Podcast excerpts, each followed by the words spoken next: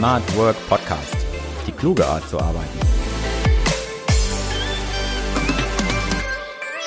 Hallo und willkommen zum äh, Smart Work Podcast. Ich bin Sven Lechtleitner, Autor und Journalist und in meinem Podcast erfährst du, wie man das Beste für sich aus seiner Arbeit herausholt. In dieser Folge geht es um Sinnsuche und Selbstoptimierung und was genau das mit Arbeit zu tun hat, darüber möchte ich mit meinem Gast sprechen, Sebastian Kühn.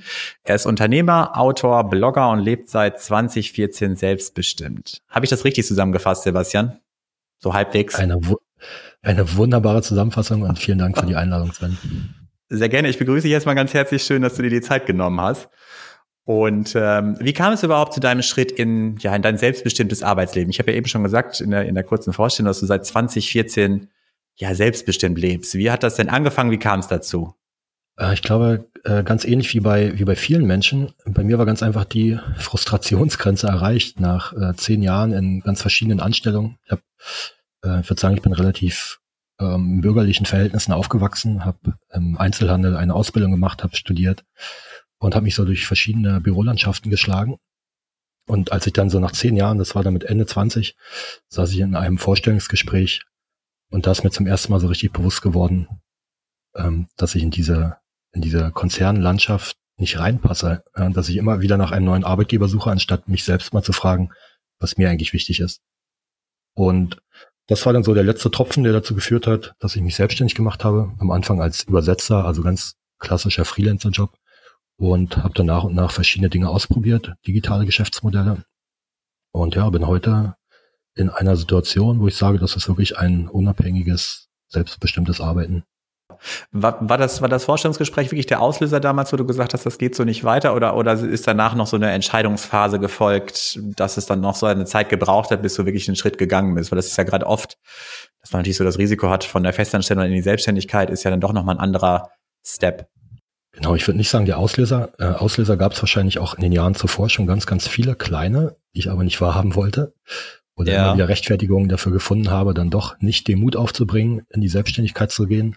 Denn ich glaube, also man braucht ja schon durchaus ein bisschen Mut, ähm, diese finanzielle Unbeständigkeit und auch ähm, diese Selbstbestimmung. Ähm, Freiheit ist ja auch immer so ein bisschen die, die Qual der Freiheit. Ja, und äh, mir hat vorher einfach der Mut gefehlt und die Frustration war dann aber groß genug, dass es für mich gar keine Alternative mehr gab, außer in der Selbstständigkeit Dinge auszuprobieren. Und du hast ja auch den Blog Wireless Live. Wann hast du den gestartet? Der ist dann schon kurze Zeit später nach deiner, deinem Schritt in die Unabhängigkeit äh, gelauncht worden oder wie, wann hast du den gestartet? Genau, Anfang 2012 habe ich mich dann also ähm, Vollzeit selbstständig gemacht. Ähm, habe dann, wie gesagt, verschiedene Sachen ausprobiert und nach zwei Jahren lief es auch so, dass ich gut verdient habe und ich war so begeistert von diesen Möglichkeiten, ortsunabhängig zu arbeiten, dass ich dann Anfang 2014 Wireless Live gestartet habe. Anfangs war das ein ganz normaler Blog, wo ich einfach über meine Erfahrungen geschrieben habe. Und äh, du bist ja auch Mitbegründer des Citizen Circle. Und wenn ich das richtig gesehen habe, ist der ja am 1. September fünf Jahre alt geworden. Richtig, oder? Genau, gerade heute haben wir unseren fünfjährigen Geburtstag. Genau, wir zeichnen das Interview am ersten auf, ja. genau, morgen, am Donnerstag wird's ausgestrahlt, äh, aber ähm, deswegen genau heute am 1. September ist es ab der fünf Jahre, deswegen mein Glückwunsch zum Geburtstag sozusagen. Bist du von Anfang an dabei gewesen oder? Ähm, ich bin, also es hat ein guter Freund und mittlerweile Geschäftspartner von mir gegründet, äh, Tim Schimoy in 2015 und ich bin dann anderthalb Jahre später ganz offiziell auch mit eingestiegen als äh, Teilhaber von dieser Unternehmung und uns beide hat eigentlich schon ähm, auch vorher dieser Wunsch verbunden, ähm, wir saßen einfach immer viel allein in unserem Büro ja, und haben, haben so unser Ding gemacht als Solopreneur. Und uns hat diese Gemeinschaft gefehlt, die man ja normalerweise hat an der Kaffeemaschine im Büro oder generell auch diesen Austausch mit Kollegen. Und damals gab es einfach ähm, noch keine, keine Gemeinschaft, keine Community von digital Selbstständigen. Also hat der Tim die ins Leben gerufen. Ich habe mich angeschlossen und mittlerweile ja, sind wir 500 Mitglieder und haben einen ganz tollen fachlichen, aber auch persönlichen Austausch innerhalb von dieser Community. Und das, also das, das, was ist genau der Citizen Circle? Also die Community und da kann man dann sich als Selbstständiger quasi ja daran teilhaben und vom Austausch profitieren oder wie stelle ich mir das genau vor? Genau, kann man sich da ein bisschen vorstellen wie ein Verband. Also die Mitglieder zahlen eine monatliche Beitragsgebühr. Mhm. Ähm, generell unsere Zielgruppe sind Selbstständige, die übers Internet ihr Geld verdienen, also wirklich digitale Geschäftsmodelle verfolgen. Und was wir machen innerhalb von dieser Community, ähm, was wir auch anbieten, ist einmal fachlicher Austausch. Ähm, dafür gibt es Mastermind-Gruppen, also Kleingruppen, die sich zu ihren Themen austauschen, Online-Workshops, wo wir immer wieder neuen Input geben durch Experten. Es gibt kleinere, äh, kleinere Videokurse und dann aber auch dieser ganze Bereich ähm, Networking, Synergien nutzen. Ja, wir haben Leute, die schon ein bisschen weiter sind, die Freelancer suchen und die Freelancer suchen natürlich Aufträge. Es entstehen Vertriebskooperationen und ganz viele andere tolle Partnerschaften. Und uns ist auch ganz wichtig, ähm, nicht nur digital verbunden zu sein, sondern uns auch mal vor ja. Ort zu sehen. Und deshalb machen wir normalerweise, wenn nicht gerade Corona ist, äh, machen wir vier ja. größere Events pro Jahr und auch auf ähm, immer regionaler Ebene eigentlich monatlich so kleinere Treffen. Auf jeden Fall spannend. Ich verfolge das auch so ein bisschen, äh, was ihr, sag ich mal, postet auf Instagram und äh, sieht immer sehr äh, spannend auf jeden Fall aus. Inwiefern ist für dich denn Unabhängigkeit und Selbstbestimmung Teil eines äh, smarten Arbeitslebens? oder von Smart Work? Inwiefern wird es für dich zusammengehören überhaupt? Ich habe im Vorfeld drüber nachgedacht, was ist für mich eigentlich smartes Arbeiten? Und ich glaube, ja. also ich denke ich denk dann zuerst an Tools und an äh, Taktiken, wie ich meine Produktivität, Produktivität erhöhen kann. Und habe dann ein bisschen weiter gedacht und komme dann eigentlich zu dem Schluss, für mich ist vor allem ganz wichtig und auch smart, ähm, Sinn in meiner Arbeit zu sehen, also sinnhafte Tätigkeiten zu verfolgen. Ja, mhm. und, ähm, wenn ich etwas tue, ohne, also aus einer inneren Motivation heraus, ohne diese äußeren Anreize zu brauchen, wie ähm, ich bekomme Geld dafür oder Anerkennung oder der nächste Karrieresprung steht bevor, dann ist diese Tätigkeit erstmal schon für mich sehr sinnvoll, hat eine hohe Sinnhaftigkeit. Und ja. dann würde ich das für mich auch als smart bezeichnen. Auf jeden Fall spannend. Also ich kenne das ja immer so aus der aus dem New Work ist ja eigentlich immer eher so die Sinn das Sinnbe Sinnbild der Arbeit. Also was was macht die Arbeit für einen Sinn oder was hat es für einen tieferen Sinn? Ähm, Smart hatte ich äh, am Anfang auch erst immer adaptiert mit den Tools und so, aber es geht natürlich auch darum, freier zu arbeiten, ja sinnhaftiger oder das vielleicht zum so zu arbeiten, dass man ja auch Raum hat für andere Sachen, die einen vielleicht äh, interessieren oder ähm, ja für andere Aufgaben, je nachdem, wie man das dann auslegt. Ich glaube, in Konzernen ist es immer so, ich hatte das in meiner ersten Folge schon angesprochen, in Konzernen ist es oft immer darauf äh, bedacht, ja, Effizienz, Produktivität, aber ich sag mal, bei den Solopreneuren oder bei den Mitarbeitern würde ich das auch, wie du, genauso auf jeden Fall auf Freiheit und Sinnsuche auch beziehen. Im äh, Jahr 2018 hast du jeden Monat einen Selbstversuch durchgeführt und darüber berichtest du in deinem aktuellen Buch Zwölf neue Leben. In zwei Kapiteln geht es ja auch um Sinnsuche und Selbstoptimierung. Warum hast du dich neben vielen, also neben folglich neben zehn anderen Experimenten auch für diese beiden entschieden? Grundsätzlich war das so, dass ähm, in den Monaten davor, Ende 2017, meine Blogleser darüber abgestimmt haben, welche Selbstversuche ich machen sollte. Also ich habe ein paar Ideen vorgegeben, ein paar Ideen kamen auch aus meiner Leserschaft. Und mhm. ähm, dann war es so, dass ich das letztendlich gar nicht selbst entschieden habe. Aber diese beiden, immer diese beiden Extreme, einmal äh, diese, diese schwer greifbare Sinnsuche. Ist ja etwas eher ein, ein Gefühl, was nicht so konkret messbar ist, was sehr abstrakt ist. Und dann dieses andere Extrem Selbstoptimierung, wo es ja um ganz harte Zahlen und Fakten geht. Ähm, das waren einfach spannende Gegensätze, die dann, ja, das waren auch die beiden letzten Experimente in 2018. Ja, von den ganzen zwölf Experimenten oder Selbstversuchen, welches war denn so dein prägendstes Experiment in den, in den Monaten oder in dem Jahr? Das absolut prägendste war im August äh, war ich einen Monat lang in Schweden in einer kleinen Blockhütte. Ähm, ich hatte keine Nachbarn im Umkreis von fünf Kilometer, kein Internetempfang, kein Handy dabei. Also ich habe wirklich einen Monat lang mich selbst versorgt, hatte genug Lebensmittel dabei und habe mit keinem anderen Menschen gesprochen. Also komplette soziale Isolation. Und also auch war, digital oder? Genau, auch digital. Also wow. wirklich keinerlei mhm. Kontakte, keine Chance, ähm, mich zu meinen Gedanken mit anderen Menschen auszutauschen, ähm, mir Feedback zu holen. Und das war hart. Das war eine emotionale Achterbahnfahrt, aber es war auch sehr, ja, erkenntnisreich, ja, was da passiert. Da kam, in diesem Monat kam ganz, ganz viel Langeweile auf. Und was passiert, wenn man diese Langeweile mal zulässt oder aushalten muss. Ähm, in meinem Leben davor habe ich mich immer wieder abgelenkt ja. und geht dann auf die Suche nach, ähm, tippt in seinem Smartphone rum und geht auf Facebook oder ruft Freunde an oder geht raus, äh, weil es einfach schwer ist, diese Ruhe auszuhalten. Und ja, da in Schweden nach ein paar Tagen, da kam eine ganz wahnsinnige, ganz ungeahnte Kreativität hervor. Ja, aus einem, ähm, aus eigenem Antrieb kamen dann auf einmal Dinge, die mich interessiert haben oder die ich gerne machen wollte, äh, von denen ich vorher gar nichts wusste. Und wenn wir nochmal zurückgehen zu Sinnsuche und Selbstoptimierung, was bedeutet das für dich in dem Arbeitsumfeld? Also in, ich glaube, in dem Kapitel Selbstoptimierung ging es ja doch auch sehr um Gesundheit oder um dein eigenes Körpertracking, also das sehr viel Gesundheitsdaten erfasst. Aber was hat du die Sinnsuche und Selbstoptimierung denn auch mit dem Arbeitsumfeld zu tun und was hast du da eigentlich ausgewertet und gecheckt? Ähm, ich fange mal ganz kurz an mit der Sinnsuche. Ähm, wir hatten es eben schon ganz kurz. Also ich glaube, die ähm, Unabhängigkeit ist für mich wirklich, wenn ich eben nicht wie in meinem früheren Festangestellten-Dasein so auf Ziele hinarbeite ähm, und den Prozess an sich gar nicht genießen kann, sondern einfach nur für das Geld oder ähm, für den Lebenslauf arbeite. Das ist eigentlich, ja, das ist der Inbegriff von Abhängigkeit. Und wenn ich es dann schaffe, wirklich Sinn in meiner Arbeit zu finden, dann ist das für mich ein ganz großer Grad der Unabhängigkeit. Und in diesem Monat als Sinnsucher habe ich ganz viele andere Menschen gefragt, worin sie so ihren Sinn empfinden. Ähm, mhm. Können wir gerne mal zu dem Blogartikel verlinken in den Shownotes. Ich glaube, das führt jetzt zu weit. Ja. Aber das ist für mich so die, die Metaebene, ja, was, was ist wirklich sinnvoll in meiner Arbeit und natürlich auch im Leben. Und beim Selbstoptimierer, da ging es dann runter von dieser Metaebene in die ganz konkreten Abläufe, ja, die, mhm. was ähm, Du hast schon angesprochen, ich habe ganz viele Gesundheitsdaten gemessen. Wie viele Schritte laufe ich am Tag? Wie hoch ist mein Blutdruck? Ähm, mein Körperfettanteil? Äh, wie gut und wie lang ist mein Schlaf? Wie viele Kalorien nehme ich zu mir am Tag? Also ich habe ganz, ganz viele harte Zahlen getrackt, auch in meiner Arbeit. Äh, ja. Zum Beispiel wie, wie viel Zeit verbringe ich am Smartphone und am Laptop?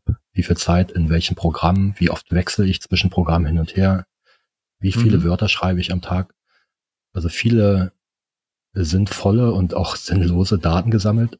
Das war so die quantitative Seite. Und auch qualitativ habe ich versucht, ähm, mit einem Journal zum Beispiel einfach festzuhalten, wie, wie ist so mein Wohlbefinden über den Tag hindurch? Was hatte ich heute für interessante Gespräche? Was habe ich geträumt?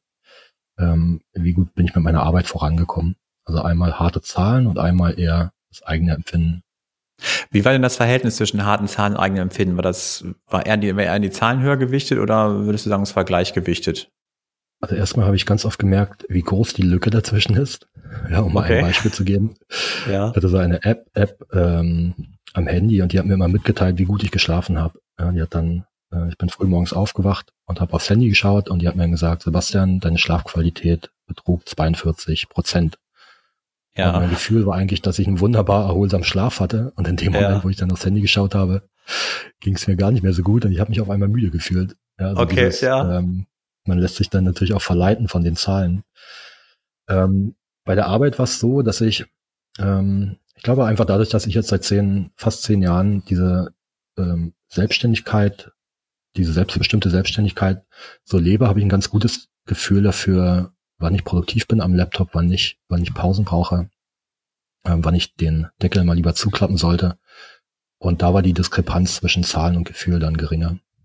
Wovon machst du denn abhängig oder während dieser Tracking-Phase abhängig, wann du produktiv bist oder nicht? Oder an welchen Zahlen hast du das ausgemacht? Oder die App vielleicht? Mhm. Oder mit welcher App hast du das erfasst, die jetzt sagt, okay, ich war jetzt produktiv oder ich war nicht produktiv? Also gerade bei kreativen Sachen ist es ja vielleicht auch wieder schwieriger festzustellen, zumindest vielleicht rein technisch. Wie hast du das angestellt? Absolut, ja. Also rein technisch gibt's tolle Tools, zum Beispiel Rescue Time. Die zeichnen einfach alle Aktivitäten, ähm, also diese App zeichnet dann alle Aktivitäten am Laptop auf und sagt mir, wie viel, wie viele Minuten ich pro Tag in welchem Programm verbracht habe. Mhm. Und dann kann man selber einteilen nach, was ist für mich ein produktives Programm und was ist weniger produktiv und bekommt dann einfach am Abend oder in der Wochen- und Monatsansicht äh, genau vorgespiegelt, äh, wie sich das verteilt zwischen Produktivität, äh, produktiven und unproduktiven Zeiten. Das, das fand ich durchaus sinnvoll. Auch eine sehr, sehr sinnvolle Kennzahl für mich war, wie oft wechsle ich zwischen Programmen hin und her. Ich habe gemerkt, je länger der Arbeitstag dauert und je unkonzentrierter ich bin, desto öfter wechsle ich zwischen Programmen und damit auch zwischen Aufgaben hin und her. Das war, das war auch eine gute Kennzahl. Alles andere, was ich so getrackt habe, muss ich ganz ehrlich sagen, jetzt auch im Rückblick, ähm, hat mir nicht wirklich weitergeholfen. Es war mal sehr unterhaltsam zu sehen. Auch zum Beispiel, ich hatte eine App, die über die Webcam dann alle zehn Minuten ein Foto von mir und auch ein Screenshot vom Bildschirm gemacht hat. Und dann konnte ich abends immer sehen, wann ich mir in der Nase bohre, wann der, ja, okay. wann der Kopf schon ein bisschen weiter runterhängt, wann ich besonders konzentriert bin. Ja. Alles mal ganz nett, aber nicht wirklich hilfreich, um ja, seine smarte Arbeitsweise zu verbessern. Okay. Und äh, ich stelle mir das immer, also gerade alles zu erfassen und zu tracken, stelle ich mir auch immer sehr aufwendig vor. Ne? Also muss ich ja schon wieder überall anmelden, überall Benutzerdaten vielleicht hinterlegen, die Apps runterladen, ähm, installieren, einrichten. Das kommt ja auch alles hinzu. Hast du viel Zeit dafür aufgewendet ähm, oder ist das Erfassen von Daten, also rückblickend, hat das dann doch die Arbeitsweise wirklich verbessert? Es war wahnsinnig aufwendig. Mir auch viele Gedanken gemacht um meine Daten, um das Thema Privatsphäre. Und natürlich teile ich da ähm, ja teilweise sehr äh, persönliche, intime Daten mit Unternehmen, die meist in den USA sitzen. Also da war eine große Skepsis auch bei mir da. Und ich würde sagen, ja, es hat mich ungefähr eine Stunde am Tag gekostet, diese ganzen Tools einzurichten, mir die Daten auch anzuschauen, äh, versuchen diese Daten auch in Zusammenhang zu setzen und zu verstehen. Ja, sehr, sehr aufwendig. Und ich stelle mir auch die Auswertung nachher auf, wenn ich vergreife, wenn du jetzt natürlich viele, also wenn man es auf eine App beschränkt, dann kann die natürlich das ihr Ergebnis rausgeben. Aber wenn man das äh, jetzt natürlich sehr äh, umfangreich betreibt, wie du es in dem Experiment gemacht hast, dann vielleicht verschiedene Apps noch kombinieren mit den Bildern, also wie sah mein Gesicht aus, sah ich noch frisch aus, sah ich nicht frisch aus, habe ich müde ausgesehen, das alles auch irgendwie dann einen Zusammenhang herzustellen, stelle ich mir auch nicht so einfach vor. Hm. Also eine, eine tolle App, die ich wirklich empfehlen kann, ist Rescue Time. Die läuft auch mhm. passiv im, im Hintergrund mit, also da muss ich nichts für tun und dann kann ich mir einfach einmal im Monat anschauen, ähm, wie viel Zeit habe ich in welchem Programm verbracht. Also das ist wirklich sinnvoll, als auch kein großer Aufwand ist. Und ansonsten, was mir dann im Endeffekt viel, viel mehr gebracht hat, war wirklich diese, ja, wenn man es so nennen mag, qualitative Datenerhebung. Also mich einmal am Tag oder, oder vielleicht auch am Freitagnachmittag jede Woche hinzusetzen und zu reflektieren und mal zu schauen, was habe ich letzte Woche eigentlich geschafft von, von meinen Zielen? Mit welchen Menschen hatte ich inspirierende Gespräche? Was ist gut gelaufen? Was sollte nächste Woche nicht nochmal so passieren? Ähm, also äh, weg von den Daten und hin zu, ähm, wie hat sich diese Woche für mich angefühlt? Das hast du dann mit deinem Journal gemacht wahrscheinlich, ne? Genau. Und rückblickend betrachtet, was hat sich daraus für deine Arbeit ergeben aus diesen Experimenten, vielleicht aus dem der Selbstoptimierung, aber vielleicht auch aus allen anderen? Also was, was hast du davon mitgenommen jetzt für dich oder vielleicht auch nach, nachhaltig noch umgesetzt? Eher, dass ich noch viel, viel stärker hinterfrage, ist das, was ich gerade mache, ist das für mich sinnhaft? Ähm, erzeugt das auch einen Wert für, für andere Menschen? Bringt mich das wirklich voran oder sind das so kleine Alltagsaufgaben, in denen ich mich verliere? Ähm, glaube, viele von uns kennen das, wir haken immer gerne Listen ab. Ja. Ähm, äh, beantworten die E-Mails und fühlen uns dann wahnsinnig Produktivität, äh, produktiv. Genau, ja. Aber ganz oft ist ja ja, ist dann dieser Anruf oder dieses Seminar, was ich mal besuchen wollte, ähm, äh, mir einen Assistenten zu suchen, das sind ja die Sachen, die uns dann wirklich voranbringen. Und das versuche ich noch viel, viel stärker und öfter zu hinterfragen. Und eine andere Sache, die auch aus anderen Experimenten hängen geblieben ist, ähm, viel, viel öfter Pausen zu machen. Mhm. Ja, oft öfter mal ähm, Laptop zugeklappt zu lassen. Ähm, ich nehme jetzt auch mal einen Tag pro Woche. Ist bei mir der Mittwoch, ist ein Kreativ Kreativtag, wo ich keine äh, Termine im Kalender habe, wo ich mir auch keine Ziele setze, sondern an diesem Mittwoch darf dann alles passieren. Ähm, da versuche ich auch mal in andere Bereiche reinzuschauen, mich mal mit ganz anderen ähm, Sachen zu beschäftigen, auch mal zu spielen, ohne jetzt ein konkretes Ziel zu haben. Und da passiert dann im Kopf einfach ganz, ganz viel. Das ist das eine schöne Ruhepause und dann äh, fügen sich auch Synapsen einfach zusammen und ich merke, bin dann am Donnerstag und Freitag danach einfach wieder viel, viel fokussierter. Ja, also arbeitest du schon in so einer klassischen Fünf-Tage-Woche in der Regel? Oder wie machst du das? Und den Mittwoch machst du dann quasi als Kreativtag, äh, ja, als, als Break in der Mitte. Ich habe am Anfang, da wollte ich ja alles außer Strukturen, als ich jetzt diese Arbeitswelt mich dann immer weiter entfernt habe aus dieser klassischen. Ja. Und dachte, oh, jetzt kannst du überall arbeiten, du kannst jederzeit arbeiten. Ähm, und das war auch super. Die ersten zwei, drei Jahre war ich mega motiviert und habe dann gemerkt, zum einen ähm, habe ich mir dadurch die Ruhepausen, die ich brauche, nicht gegönnt. Und zum anderen hat mir doch Struktur gefehlt. Und jetzt mittlerweile fahre ich ganz gut mit der Struktur. Ähm, also ich bin, äh, mein Fokus liegt gerade so auf zwei Hauptprojekten beziehungsweise Unternehmungen. Für das mhm. eine Projekt arbeite ich am Dienstag und Donnerstag, für das andere am Montag und Freitag, also auch wirklich so Fokustage. Äh, der Mittwoch ist der Kreativtag und Samstag ähm, kommt es eigentlich nur sehr selten vor, dass ich da mal ein, zwei Stunden arbeite. Also wieder zurück zu dieser eher klassischen Arbeitswoche, ja. Gab es da einen Moment oder wie kam das dazu, dass man doch wieder die Struktur, also ich kenne es von mir auch, äh, bin jetzt ja auch, glaube ich, ich weiß jetzt gar nicht genau, sechs Jahre auch äh, sehr äh, freiberuflich unabhängig unterwegs und es war am Anfang auch eher, dass man sich davon sehr auch versucht frei zu machen von dieser Struktur. Aber ich streckenweise natürlich auch wieder sehr dahin tendiere, einfach diese Struktur zu haben, dass auch irgendwann Feierabend vielleicht ist, ne? Oder man doch mehr oder eine klarere Grenze hat zwischen Arbeit und Privat. Wie ist das bei dir? Hm. Ja, ähm, jahrelang ist das verschwommen, Arbeit und Privat und ich wollte das auch nicht mehr trennen und kam dann, äh, vor vier Jahren hatte ich so einen Moment, ähm, da war ich so ein bisschen ausgebrannt, auch ähm, hatte einfach viel zu viele Projekte parallel laufen, viel zu viele Verpflichtungen und habe mir dann gesagt, Mensch, Sebastian, jetzt nimmst du dir mal einen Monat und lässt mal Revue passieren, was du eigentlich in den letzten Jahren so erreicht hast, wo es in Zukunft hingehen soll. Und was mir da aufgefallen ist, ist, dass ich überhaupt keine anderen Interessen und Hobbys mehr hatte. Ja, mir ist das so schwer gefallen, den Laptop zuzulassen, mhm. weil die Arbeit ähm, ja einfach so einen großen Fokus eingenommen hat in meinem Leben. Und das hat mich ganz schön erschreckt. Und da habe ich mir auch vorgenommen, also zum einen deutlich weniger zu arbeiten von der Stundenanzahl her und zum anderen mich auch wieder außerhalb von der Arbeit mit anderen Dingen zu beschäftigen, die ja, die für mich ja. sinnvoll sind. Meine Gäste bitte ich zum Ende des Gesprächs immer um einen Tipp, äh, der ihre Arbeit in irgendeiner Form besser oder vielleicht smarter macht. Welchen Tipp könntest du anderen mit auf den Weg geben?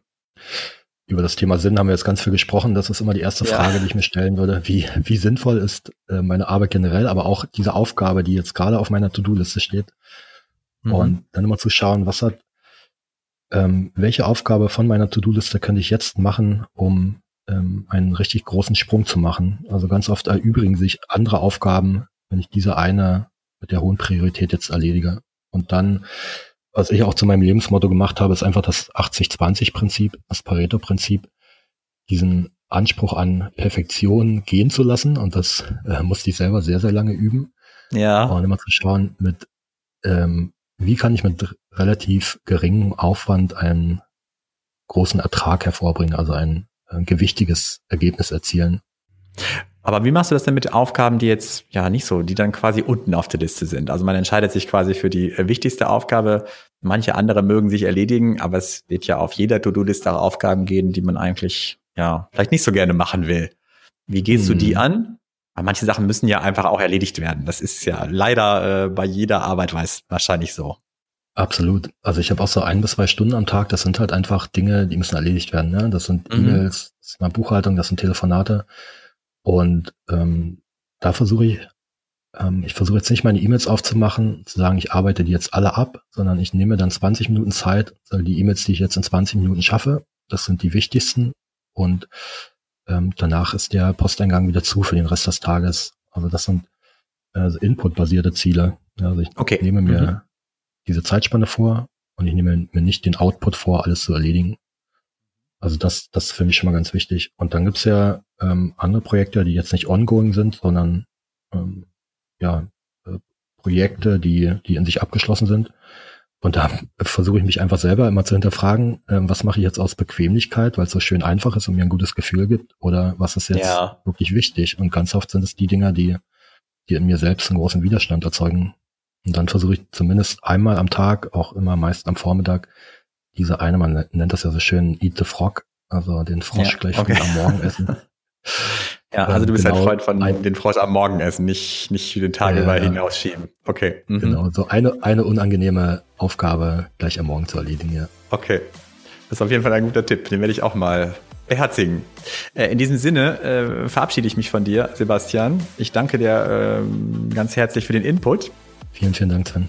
Sehr gerne. Und damit verabschieden wir uns auch von den Zuhörern. Macht's gut und bis zum nächsten Mal.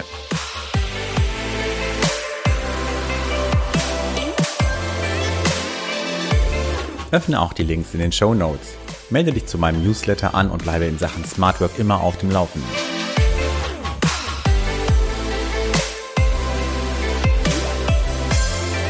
Smart Work Podcast. Die kluge Art zu arbeiten.